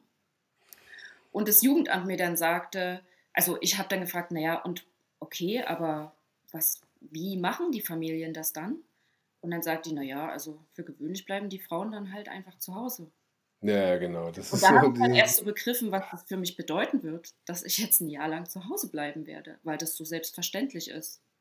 Und da ich bin da eh relativ sensibel, was dieses Thema angeht, dieses Gleichberechtigungsthema und wer geht jetzt mhm. wann arbeiten und so. Ich äh, war in meinem Leben eh noch nicht so wahnsinnig viel arbeiten, so in meinem Beruf. Jedenfalls auch nicht so stetig, wie äh, Christoph das äh, mit seiner Karriere gemacht hat. Äh, war ich jetzt nie ähm, durchgängig über viele Jahre arbeiten und habe mich dann immer so ein bisschen äh, betrogen gefühlt. Also jetzt nicht von meinem Mann, sondern vom System. Von der Gesellschaft, ja, na klar, kann ich Ja. völlig nachvollziehen. Und ich fand es auch schön gerade, als Christoph vorhin was sagte mit dem Kämpfen. Ähm, ich habe ja auch äh, online diesen Bericht gelesen von diesem äh, Landtagsding, wo du da warst. Ähm, da kam zum Beispiel in dem Bericht auch null rüber, dass deine Frau dabei war. Weißt du, das ist auch so. Du, halt du wurdest gesagt. hervorgehoben und Ja, ich genau. saß halt daneben. Ich habe nichts gesagt. Es war aber auch nicht mehr notwendig, weil er für uns beide gesprochen hat, natürlich. Mhm. Ähm, nee, das ja gar nicht, aber auch so, äh, auch im Text. Also ich habe ja Ja. das so gesehen, das, das hat man richtig gemerkt. Äh, äh, da ist halt der Aufhänger, äh, kann nicht mehr im Theater arbeiten wegen seinem Kind. Ja, So, weißt du, auch wenn du du jetzt. hast, du hast dann nochmal einen Bericht gelesen. Daraufhin hat mich die SPD-Fraktion, nach diesem runden Tisch hat mich die SPD-Fraktion nochmal angerufen und gefragt, Mhm. ob ich nicht bei der Pressekonferenz dabei sein könnte. Ja, Da war ich alleine. Also das Ach stimmt, das, war, das habe ich gedacht. Ja, hast du recht. Jetzt, Aber das war natürlich klar, weil das war für die natürlich auch eine gute Geschichte, ja. Wir haben ja, einen stimmt. Vater, der auch noch Schauspieler ist und jetzt mhm. nicht mehr Theater spielt, stimmt. weil so, ne? Also es war für die einfach auch eine sehr gute Geschichte. So. Ja, das stimmt, das war die, hast du recht, da hast du ja da irgendwie veröffentlicht, ja genau. Wir haben dadurch jetzt halt einfach auch ein großes Glück gehabt, ja, so, aber ja. wo man dann natürlich auch denkt, ey, wie viele Eltern da haben nicht so dieses Privileg und dieses Glück und so genau und haben, ja, das, ich genau das war, war, das, worauf ich gerade hinaus wollte, weil du ja selber auch gesagt hast, kämpfen. Also ich merke, dass du, dass ihr beide natürlich sowohl mit der Situation als solches viel mehr Energie braucht und, und, und eine andere Energie aufwenden müsst und machen und tun. Ähm, und zum anderen natürlich genauso, ähm, dass ihr rein gesellschaftlich, äh, wenn ich das höre, was ihr beantragen müsst, wo ihr überall hinrennen müsst, das ist ja äh, da ist man schon äh, irgendwo auf einem Level zu sagen, ey, ich möchte mich um mein Kind kümmern, ich möchte, dass es ihm gut geht, dass er die bestmöglichen äh, Chancen kriegt und, und dann musste, um die zu erreichen, erstmal äh, von Pontius zu Pilatus und das reicht gar nicht und nochmal genau. mehr. Genau. Also und gleichzeitig hat man auch noch ein Kind, wo man auch noch eine andere Aufmerksamkeit immer geben muss. Ne? Also, mhm, genau. also bei Flynn kann manche Gefahren nicht einschätzen wie andere Kinder in seinem Alter und so. Mhm. Und ähm, auch wenn man mit ihm ist, man ist immer so, weiß ich, ich war, letzten Mal, ich war mit ihm im Zoo alleine, ne? Und ähm, waren wir bei den Affen und haben eine kurze Pause gemacht. Ich habe einen Kaffee getrunken und Flynn hat irgendwie ein Eis gegessen, glaube ich. Und dann saßen wir da und ich habe seine Trinkflasche noch kurz eingepackt. Es waren wirklich, es waren fünf Sekunden und das Kind ist schon vor und ich bin hinterher und dann ging es rechts, links, geradeaus und auf einmal war das Kind weg. Zack, zack, mhm. ja. Das Kind war weg und ich bin wirklich durchgedreht, weil ähm, ich habe den nicht mehr gefunden. Ich habe den wirklich, glaube ich, eine Viertelstunde, 20 Minuten ge gesucht, ja, zittrig und habe gerufen nach ihm und dann waren schon Eltern, die mir dann geholfen haben und so. Ich habe den dann beschrieben. Zum Glück sieht unser Kind irgendwie, also er hat halt äh, lange Haare und wir machen die dann öfter mal so zu so einer Palme hoch und so. Das hatten wir da auch. Also das heißt, man konnte ihn ganz gut erkennen. So, ja. Ähm, und ähm, dann fingen die schon an vom Zoo, die wollten mit so einem Autochen kommen, dass wir dann so rumfahren können. Ähm, und ich weiß halt, unser Kind wird niemals irgendwo hingehen und sagen, ich habe meinen Papa verloren. Weil das für den gar nicht, der denkt, Papa ist schon irgendwo, ähm, der läuft einfach und kriegt es gar nicht mit. Ja. So, ja. Und ähm, Irgendwann kam eine Mutter und, und sagte zu mir, ich glaube, wir haben ihn, ich glaube, wir haben ihn. Da war der schon, da war der ewig weit weg von den Affen, wo wir waren und war irgendwie bei den Flamingos und guckte sich die Flamingos an. Und da stand er da und ich bin dahin und mir, also habe erstmal geheult, ja. Äh, ja, Little Buddha halt. Ja, du? wirklich. Guckte sich die Flamingos an. Aber das sind ja auch so Sachen, weißt du. Du musst halt immer so ein Blick auf dein Kind haben. Anderen Fokus, ja, genau, definitiv. Genau. Oder wenn wir hier im Hof sind, wir haben hier wirklich eine ganz tolle Nachbarschaftsgemeinschaft. Wir machen ja auch so Sachen zusammen draußen, dass man sich auch mal spontan irgendwie trifft und alle wollen eine Pizza an der Ecke und dann sitzt man draußen, jeder bringt ein Getränk mit und die Kinder spielen. Irgendwie ist es wirklich sehr schön. Oder wir machen so ein Hoffest. Mhm. Aber wenn da irgendwelche so Sachen stattfinden, wir haben, können leider nie so die, die Ruhe haben, die andere haben. Ähm, Verstehe ich, ja. In das Spielen, sondern man muss immer so einer muss immer so dabei sein eigentlich oder in der Nähe sein oder so gucken. Ne? Oder wenn also im Endeffekt fast kannst du sagen, wo drei Mädels, die gehen dann da einfach hin. So, und wir kannst du fast sagen, bei anderen, die so Helikoptereltern sind, ihr müsst es sein, andere ja. äh, machen es so äh, aus einer anderen Intention heraus. Also es schon, wir müssen es mehr ja, sein. Verstehe also ich, ja. Zu, zu ermutigen, viele Dinge allein zu machen und ich träume auch viel zu und so. Aber man ja, muss definitiv. Das ist kommt ja auch mit dem Alter mehr. Das, was er ihm früher ja. nicht zugetraut hat, macht er jetzt. Und ist ja, ja, ganz klar, logisch. Und das ist ja auch das Schwierige, wenn dann eben noch die, die Autismus-Spektrum-Thematik mit dazukommt und so. Also es war auch wirklich sehr spannend. Vielleicht habt ihr Lust, euch das mal anzuhören von der Alexandra Eichner. Mhm. Das Gespräch, äh, was ich da mit ihr hatte. Und da geht es wirklich auch noch mal mehr um solche Geschichten, wie ich sagte, wie hole ich mein Kind ab, wo hole ich mein Kind ab oder ist es einfach nur ein Spleen? Hat das Kind einfach nur irgendeine äh, Macke, so ein bisschen in Anführungsstrichen, die wir ja alle haben? Weißt du, jeder hat so seins, der Kuli muss immer gerade liegen und ach, was weiß ich alles. Mhm. Ähm, und, aber bei Autismus-Spektrum ist es nochmal eine andere Richtung, logischerweise. Ja. Und was ich ja auch weiß äh, aus meiner Erfahrung, sowohl mit den eigenen Kindern als auch mit den Klienten, mit denen ich arbeite, dass ich immer wieder höre, und das bestätigt mich, mich, meiner Art und äh, das Wesen des, des Lebens, jeder braucht abends irgendwas, um runterzukommen. Das ist der eine, äh, keine Ahnung, geht joggen, obwohl er acht Stunden gearbeitet hat, äh, oder geht ins Studio und pumpt sich tot, wo andere sagen, ey, du hast doch schon schwer gearbeitet. Und dann wieder andere, die setzen sich hin und machen die Augen zu. Schlafen nicht, sondern einfach, weißt du, für sich. Jeder hat so sein Ding. Bis hin zu, und da ist das Beispiel von der Alexandra so klasse, dass Kinder zum Beispiel reingehen und sagen, ich fahre jetzt das Rollo. 85 Mal hoch und runter. Wo jeder äh, daneben sitzt, aber was ist denn mit dem nicht in seiner Ordnung? Aber es ist egal, welche Form auch immer das ist, um zu sagen, okay, das Kind muss runterkommen und damit meine ich mir nicht jedes Kind, auch uns selber. Ähm, wenn ich jetzt sage, ich sitze abends zum Beispiel mit meinem Handy, ich habe so ein Quizspiel, was ich darauf spiele. Äh, das ist so ein Ding, wo ich sage, obwohl es intellektuell fordert, weil ich ja Fragen beantworte, ist das ein Ding, was mich runterbringt. Weißt du, mhm. das ist so, jeder hat so seins und das finde ich auch ganz gut. Und dementsprechend ähm, wünsche ich natürlich jedem, der mit Flynn umgeht, mit euch natürlich am meisten, ähm, dass er sein Wesen erkennt, dass er wirklich erkennt, was für ein wertvoller Mensch da drin steckt und äh, das eben äh, zu sehen, zu fühlen und wiederzuspiegeln, weil das braucht der kleine Mann, definitiv. Ja. Es fällt mir jetzt fast schwer, zu meiner Schlusskategorie zu kommen, weil äh, das so, ja, ich finde es auch toll, wie emotional das ist, weil das genau, habe ich ja bei dir schon länger gemerkt und das, du kannst ja auch kaum von dem Kind reden, ohne emotional zu werden. Geht ja kaum. Also jeder, jedes Elternteil wahrscheinlich, aber in dem Fall nochmal ein Stück mehr, ganz klar. Äh, bis hin zu den Sorgen, die es eben dann Mhm. rauskitzelt. Also ist ja ganz klar. Ähm, eine Kleinigkeit noch, bevor ich weitergehe, das wollte ich nur kurz erwähnen, auch für euch, weil ihr ja wahrscheinlich die Fragebögen, die ich, äh, den Fragebogen, den ich geschickt habe, unabhängig voneinander ausgefüllt habt. Ähm, ich habe eine Frage drin, äh, die mir persönlich auch wichtig ist, wie die Leute darauf reagieren. Und zwar, ich lese einfach mal so vor, was denkst du grundsätzlich, woher die meisten Probleme im Umgang innerhalb der Familie herrühren? Das sind so Sachen, da habe ich so viele Parallelen bei vielen erkannt. Und ich finde es toll, dass ihr beide von zu wenig Kommunikation redet. Wahrscheinlich Eltern, Kinder, Kinder, Eltern in dieser Form, aber genauso, was mir auch auffällt, unter den Eltern. Viele sagen ja mal, du musst genauso handeln wie ich als Papa, du als Mama. Nee, musst du nicht. Das sind ja ganz eigene Erfahrungen, die jeder gemacht hat.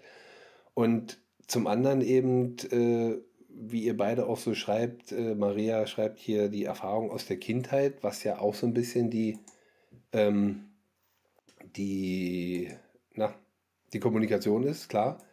Und bei Christoph, warte, bevor ich hier die Zeile verrutsche, mangelnde Kommunikation, Überforderung und aus dem Gefühl, nicht gesehen zu werden. Ähm, das ist genau das, diese Erfahrung. Und ich bin ein Extrembeispiel dafür. Ich bin als Kind, als Jugendlicher absolut nicht gesehen worden, als der, der ich bin. Und deswegen ist es nochmal mehr ein Wunsch von mir in Richtung Flynn, dass er eben so gesehen wird. Mhm. Wollte ich nur mal so erwähnen, das finde ich sehr schön. Vielleicht äh, guckt ihr euch beide mal die Fragebögen an, was ihr gegenseitig bearbeitet, äh, geschrieben habt, weil das ist echt spannend, äh, auch auf diesem Wege mal sich selbst ein bisschen anders kennenzulernen. Ich habe, Schlusskategorie, sagte ich ja gerade, zehn Fragen. Zehn Fragen, kurz und knapp beantwortet, was natürlich schwierig ist bei zwei Leuten. Aber was euch sofort einfällt. Fangen wir mal mit Maria an. Wie war denn so die kleine Maria, das Kleinkind? Lieb und unauffällig. Äh, laut meinen Eltern. Und Christoph genau das Gegenteil, laut und auffällig. Nein, Ja, das war bei unserer. Hochzeit lustig, weil ähm, das ein bisschen unsere Eltern dann auch so Reden gehalten haben und dann immer so, also es wirklich so ein bisschen so in dem Schema sich so ein bisschen bewegt hat.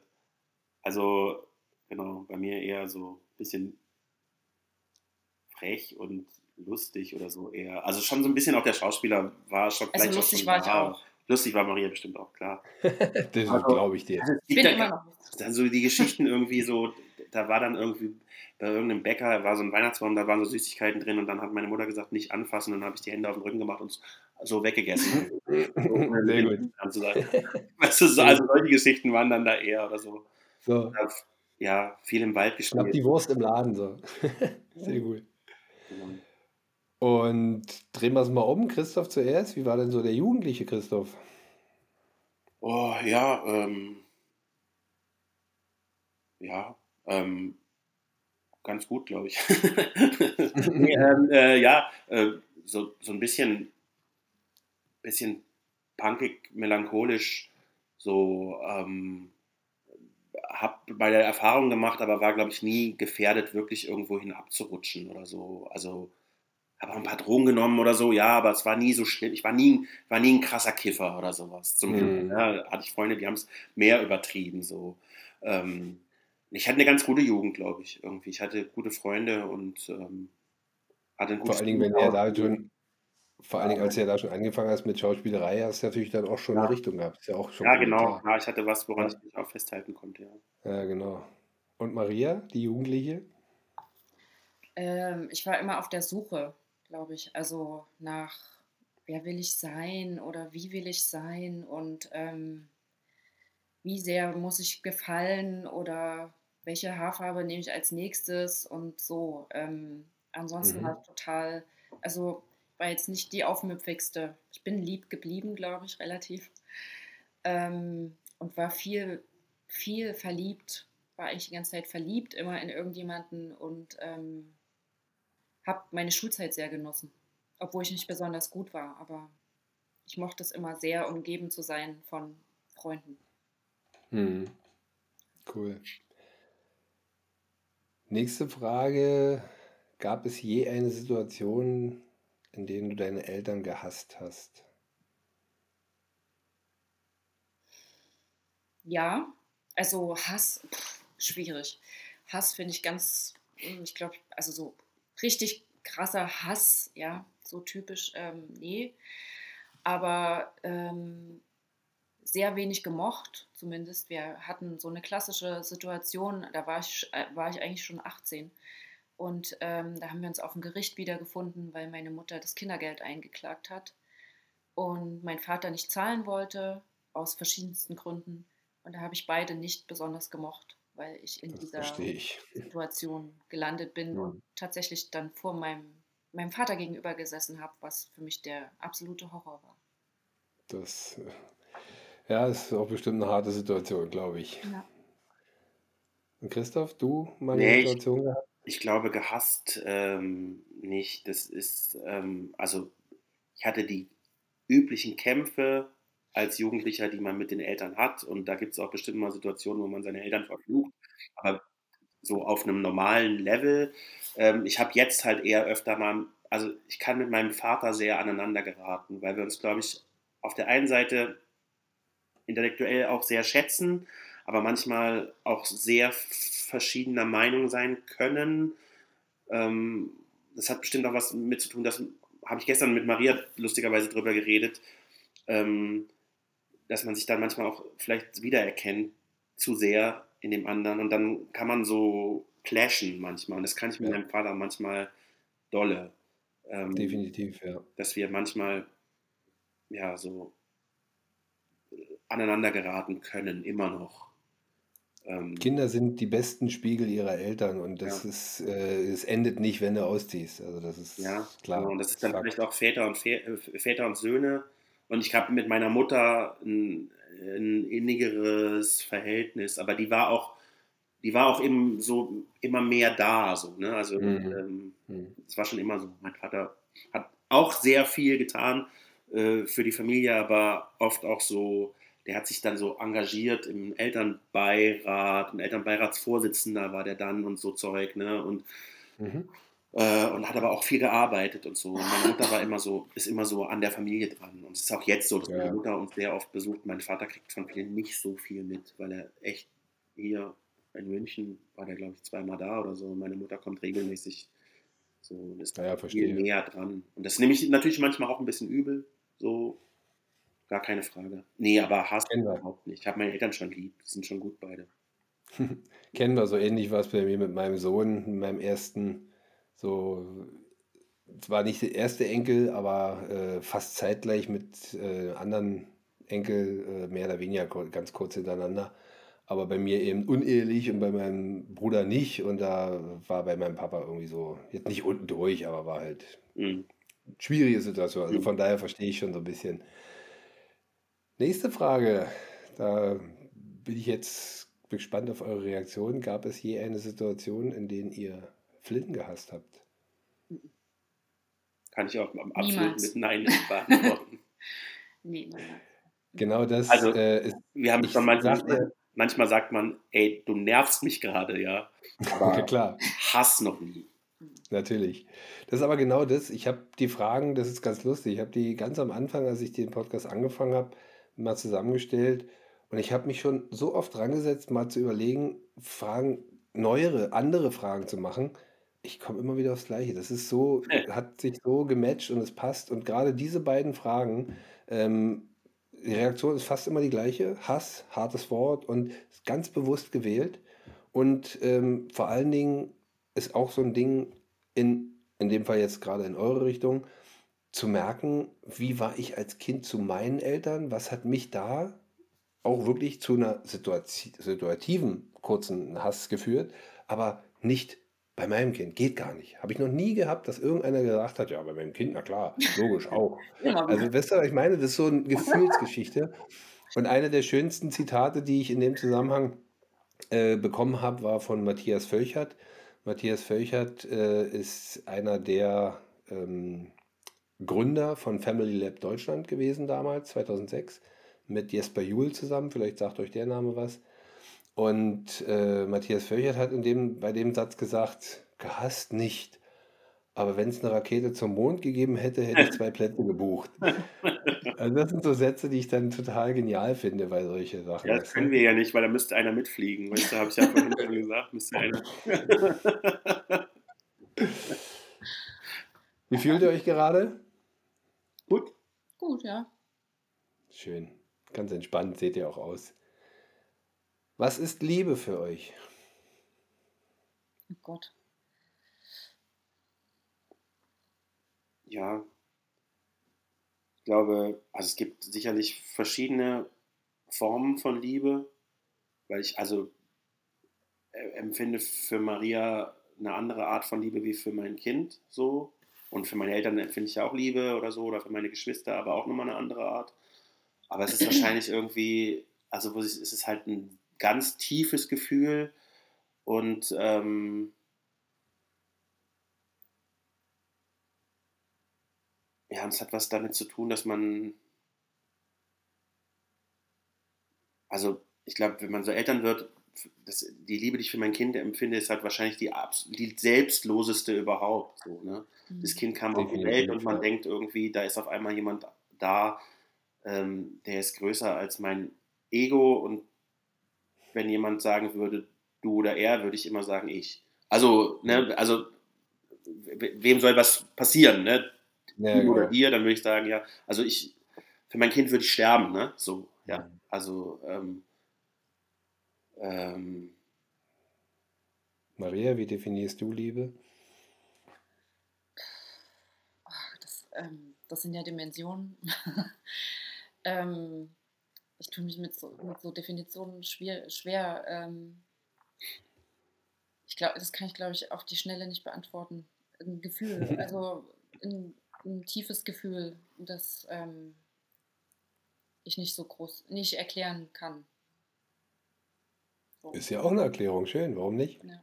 Also zu Maria habe hab ich so das Gefühl, es ist, ist halt einfach eine, eine tiefe Vertrautheit, so, ja, dass man irgendwie mittlerweile, also es hat sich ja auch verändert über, ja, die Zeit, so, aber dass man irgendwie an einem Punkt ist, wo man einfach denkt, ähm, ja, es ist einfach der Mensch, mit dem ich weiterhin, also jeden Tag, ist es wahrscheinlich auch jeden Tag eine Entscheidung so oder ist immer wieder eine Entscheidung, aber dass Auf jeden mit, Fall. mit ihr durch die Welt gehen möchte und ähm, mit ihr so die, das, das Leben zusammenleben möchte, ja, mit allen Dingen, die da auf uns zukommen. Und äh, sie stützen möchte, wenn sie schwach ist und mir wünsche, dass ich von ihr gestützt werde, wenn ich schwach bin, so. Und man gemeinsam irgendwie sich an der Hand äh, greift und sagt, ey, wir, wir schaffen das alles zusammen so. Und ähm, wir meistern das gemeinsam so.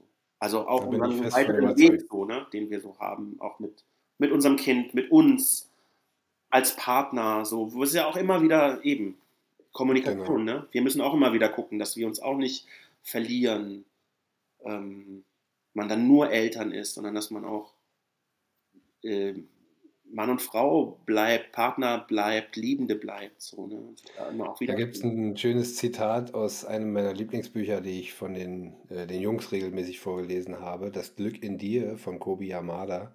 Mhm. Ähm, verliere dich in dem, was du liebst und finde dich darin wieder. Und das kannst du genauso auch auf Menschen beziehen. Mhm dich in dem Menschen, den du liebst, zu verlieren, aber auch dich darin wiederzufinden. Das ist, gilt auch, was ich vorhin sagte, mit dem Spiegel, mit dem Kind und so. Was ist Erziehung für euch?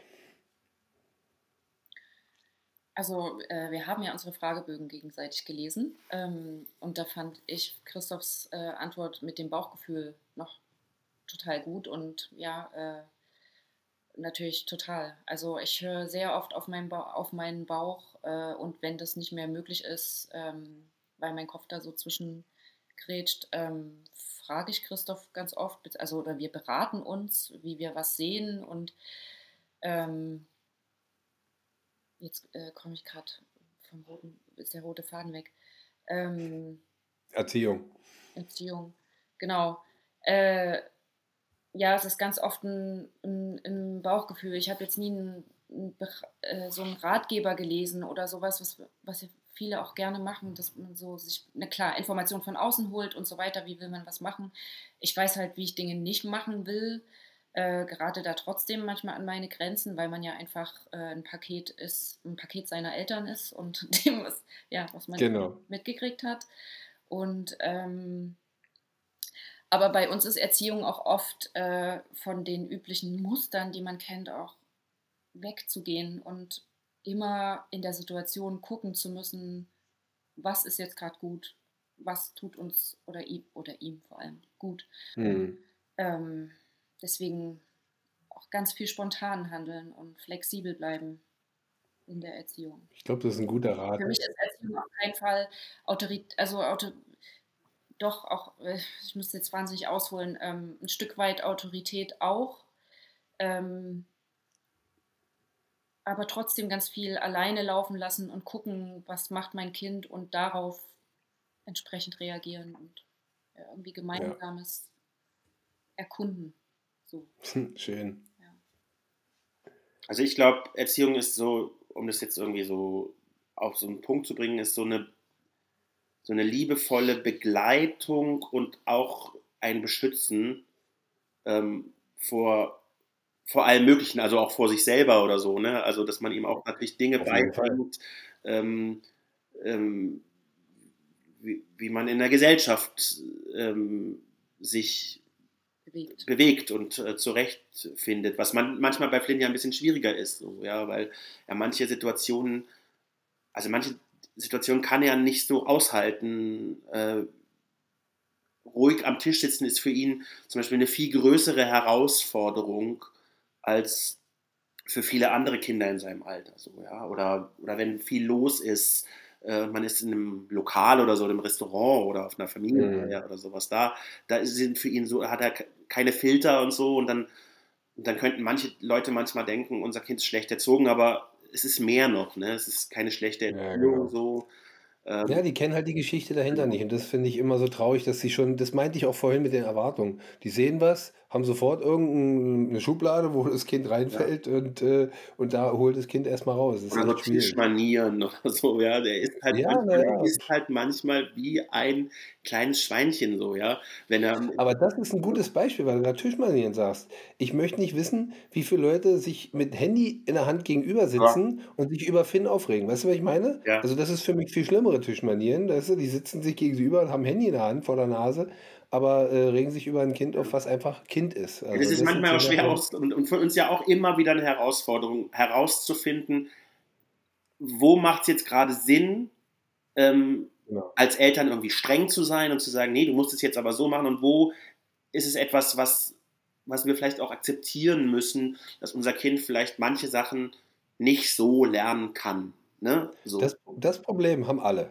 Genau das, was von wegen, äh, wo darf ich was laufen lassen, wo nicht. Mhm. Also das sind auch äh, grundlegende Themen, wo ich immer wieder darauf eingehe. Und eine meiner, ähm, ich habe ja mal so eine Trilogie gemacht, ähm, Trennung, ja bitte. Und da ist eins der drei Themen, äh, geht es wirklich ums Loslassen. Und Loslassen in sowohl einzelne Situationen als auch insgesamt. Dieses, äh, viele denken bei Loslassen immer, ja, es zieht irgendwann aus, das Kind. Aber das beginnt schon mit dem Abnabeln, mit der Nabelschnur durchtrennen, fängt dieses Loslassen an. Mhm. Was und in welcher Situation und wie sehr und wie sehr traue ich mich, wie sehr, ist ja wirklich ein Trauen, weil ich anders groß geworden bin und dann kann ich nicht eins zu eins das so loslassen, wie meine Eltern mich losgelassen haben, wenn sie es überhaupt gemacht haben. Also das ist immer ganz klar. Und deswegen diese Frage, was mache ich, was mache ich nicht, äh, stellen sich alle Eltern und dann wiederum individuell bei euch noch ein Stück anders als andere. Genau, auch, auch zu gucken, eben, wie du auch gesagt hast, wo hole ich mein Kind ab, ja. Also auch ja. genau hinzuschauen und genau hinzuhören, ist halt einfach auch ähm, Teil von Erziehung, glaube ich. Ne? Auf also, jeden Fall, definitiv. Wo kann ich mein Kind abholen und ähm, ja, wie kann ich mitgehen eigentlich? Ne? Ja. Und vielleicht manchmal sagen. Ähm, was, was wünscht ihr eurem Kind? Ähm, ja, also so eine, wahrscheinlich utopisch, aber eine dauerhaft liebevolle Umgebung. Ähm, jetzt gerade ist er ja eben in dieser neuen Schule und das hat für uns auch viel mit Loslassen zu tun. Für mich extrem ähm, schwer auszuhalten gerade. Auch einfach wegen, weil der Ort weit weg ist und ja. eigentlich egal wie weit weg das ist, aber es fühlt sich weit weg an. Und ähm, jetzt habe ich schon wieder den, kannst du es bitte nochmal sagen? Was, du? Was du Flynn wünschst. Genau. Ähm, ja, ich wünsche mir einfach auch angesichts der politischen Lage, ähm, dass viele Leute das Kreuz an der richtigen Stelle machen ähm, und wir nie wieder in, ja, in so eine Katastrophe geraten. Also ähm, das wäre auch für uns fatal. Ähm, ja. Ich Verstehe. möchte einfach, dass behinderte Menschen in die Mitte der Gesellschaft rücken, wieder äh, und anders sichtbar werden, als sie sind. Und ja, er damit auch. Genau. Ja, ich, ich wünsche auch Flynn, also ich wünsche zum einen, dass wir ihn irgendwie, dass er zu einer Selbstständigkeit kommt, ähm, dass er sein Leben so gut wie möglich auf die Reihe bekommt, so, ähm, so selbstständig wie möglich, dass wir ihn da hinkriegen und dass er ähm, einen guten Platz findet, ähm, eine gute Umgebung findet, gute Leute findet, die es gut mit ihm meinen und irgendwie so seinen Platz im Leben findet weiterhin, mhm. so auch wenn er groß ist und auch wenn wir vielleicht irgendwann nicht mehr so da sein können als die wichtigsten Bezugspersonen. Ja, und für unsere Gesellschaft wünsche ich mir genau das Gleiche wie Maria. Also es dreht einem den Magen rum, wenn man irgendwie so ein Höcke reden hört, ne? Ähm, der ähm, wieder die Weichen stellen will, ähm, um Inklusion zu verhindern. Ja, Inklusion zu verhindern und einfach Menschen, die anders sind, immer weiter zu exkludieren. Ne? Ja, genau, explodieren. So, ähm, ja, und ähm, weil Kommunikation hat was damit zu tun, äh, auch in einer Gesellschaft, dass man andere Menschen sieht, dass man mit anderen Menschen, dass man auch mit einer Verschiedenheit von Menschen in Berührung kommt. Nur so kann man andere verstehen. Und ähm, die Nachbarskinder hier können nur verstehen, was Behinderung bedeutet, wenn sie den behinderten Menschen auch begegnen. Ja, und das mhm. ist, ist, ja mit allem so. Wir müssen äh, Menschen mit anderen Kulturen begegnen, äh, wenn wir miteinander reden und merken, äh, wir sind alles Menschen mit Gefühlen und ähm, ähm, wir wollen eigentlich alle in Frieden leben, in Frieden in einer Gesellschaft leben, dann haben wir kein Problem. Wenn wir aufhören miteinander zu reden und uns zu sehen, dann haben wir Probleme. So, ne? Ja, vor allen Dingen miteinander, nicht ja. übereinander. Ja, genau, genau. genau. Ab, absolut. Ja, und ich äh, finde es auch klasse, diese Statistik habe ich schon vor Jahrzehnten gehört, dass in Klassen mit wenig oder gar keinem Ausländeranteil ein größerer Ausländerhass ist als bei Klassen, wo ein großer Ausländeranteil ist. Wo ich auch, und das gilt mit Sicherheit bei Inklusion genau das Gleiche. Absolut. Das ist so, und da geht es gar nicht so um die Berührungspunkte, sondern einfach, ich mag nicht, was ich. Genau, fremd, genau, das ist so ah, krass. Ja, da könnten wir, glaube ich, ein nächstes Thema aufmachen, was wir ja. eine Weile reden könnten. Und ihr seid äh, der Frage 9 schon damit äh, vorn weggegangen, was ihr euch für euch selbst wünscht. Mal von dem Gesellschaftlichen weg, was wünscht ihr euch für euch selbst? Möchtest du anfangen? ähm, ja, ich möchte, ich wünsche mir, dass wir zusammen ähm, irgendwie in eine, also unseren Weg zusammen weitergehen und je, jeder aber auch so seinen also sich auch so, so selber auch entfalten kann. Also dass wir gemeinsam irgendwie unseren Lebensweg weitergehen, zu dritt, Maria Schön. Flynn und ich, und wir aber auch äh, so uns selbst darüber nicht verlieren. So. Also, mhm. Ja, so, so, ganz kurz gesagt, jetzt einfach ja. irgendwie. Schön. Und dass wir gesund bleiben, das ist, glaube ich, also das ist so irgendwie das Allerwichtigste, ne? weil damit steht und fällt ja auch so viel. Der Deckel, genau. Ja. Ja, ich wünsche mir immer Ruhe. Also ich bin im Dauerstress, im emotionalen Dauerstress und ähm, wünsche mir einfach, dass ich in einer, in einer Ruhe bin und irgendwie danach handeln kann. mhm. ähm, genau, so unstressig. Ich bin, ich bin ja voll von Zitaten, habt ihr ja vorhin schon ein bisschen mitbekommen. ähm, Zitat zu Christoph, äh, was du gerade selber gesagt hast, das, da passt ein Zitat von Gerald Hüther, was ich auch in dem Gespräch mit ihm hatte. Liebe ist das unbedingte Interesse am Wachstum des anderen.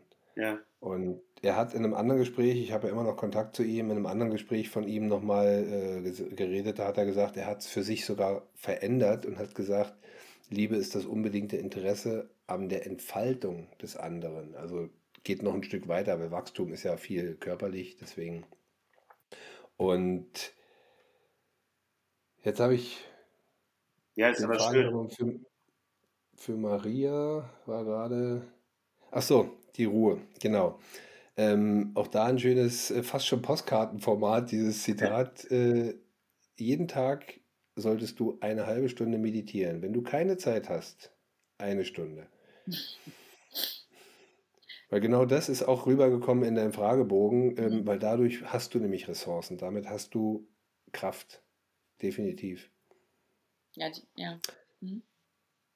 Und die letzte Frage drehe ich einfach mal um, weil ich ja jetzt schon viel rausgehört habe ähm, und sage selber was dazu, weil die Frage lautet eigentlich, wer ist der wichtigste Mensch in deinem Leben? Und ich propagiere ja immer, dass jeder für sich selbst der wichtigste Mensch sein soll. Im Sinne von, damit bin ich für meine Kinder das beste Vorbild, damit bin ich aus der Ruhe in meiner Kraft, damit bin ich einfach authentisch und kraftvoll für mich und für mein Umfeld. Und deswegen ähm, lasse ich euch mit dieser Frage im Kopf einfach mal alleine, ohne dass ihr sie beantwortet, aber schon meine Gedanken dazu. So lange habe ich bisher noch nie Gespräch gehabt, aber ich habe auch noch nie mit zwei Leuten gleichzeitig ja, geredet. Vielleicht musst du durch zwei teilen. Ja, ist total genial. Also wie gesagt, das ist genau das, was ich mich schon vorher gefreut habe, äh, ist genauso rübergekommen, die Emotionalität und die Problematik in Anführungsstrichen, die ja ohne Emotionen auch gar nicht geht. Und ich finde es so schön zu sehen, wie ihr euch gegenseitig habt und gegenseitig unterstützt. Und auch das wünsche ich euch natürlich von Herzen, dass ihr drei euch unterstützt. Und es gibt ein ist kein Zitat, sondern ist eine Meinung von einer Louise L. Hay, die ist ziemlich bekannt im äh, Bereich von, also man könnte schon Spiritualität sagen, aber sie ist auch sehr bewandert mit äh, psychosomatischen Themen und so eine Geschichten. Ähm, die hat einmal gesagt, dass jedes Kind, was auf der Erde inkarniert, genau bei den Eltern landet, die für das Kind richtig sind, aber genauso auch andersrum. Die Eltern sind richtig fürs Kind, das Kind ist richtig für die Eltern. Das ist eine ganz spannende Thematik, die ich auch immer gerne mal in ruhenden Tagen durchdenke. Auch wenn man mal so ein bisschen eine krasse Situation mit einem Kind hat. Bei mir sind es ja nur zwei, die hier leben. Danke, dass ihr da wart. Ja, ja danke. Wunderbar. Danke für das schöne Gespräch. Echt cool. Danke, Christoph. Danke, Maria für dieses tolle Gespräch und vor allen Dingen für diese Premiere. Das erste Mal, dass ich ein Pärchen hier im Gespräch hatte und dann noch so ein liebes, ein besonderes. Danke, Flynn, dass du mir deine Eltern mal kurz ausgeliehen hast. ja, wie schon angesprochen, die ganzen Bürokratien, die ganzen Hindernisse, die ganzen Besonderheiten, die diese kleine Familie durchleben muss. Ich will in der nächsten Zeit ein paar mehr eigene Folgen machen, sprich keine Gespräche. Das liegt zum einen daran, dass ich noch ein paar Gespräche in der Pipeline habe, die ich noch führen muss, ähm, wo noch ein Termin aussteht. Und zum anderen, weil ich wirklich mal wieder ein bisschen mehr auf den Punkt kommen möchte. was ist eine Elternschaft? Was ist eine bewusste Elternschaft, wie ich sie zum Beispiel mit Daniela und Wolfgang auseinandergepflückt habe? Was heißt es, Liebe zu leben? Was heißt es, den Kind ein Vorbild zu sein? All diese Themen. Nächste Woche gehe ich mal auf meine Philosophie ein. Eine Familie, ein Team. Was heißt das genau? Beziehungsweise, wo kommt dieser Gedanke her? Da gehe ich nächste Woche noch drauf ein. Bis dahin, melde dich bei mir. Wenn du die eine Familienfrage hast, melde dich bei mir. Podcast at familyflowcoaching.de und wir reden miteinander. Ich freue mich auf dich, dein Cola. Jungs, was war das gerade? Family Flow, der Podcast.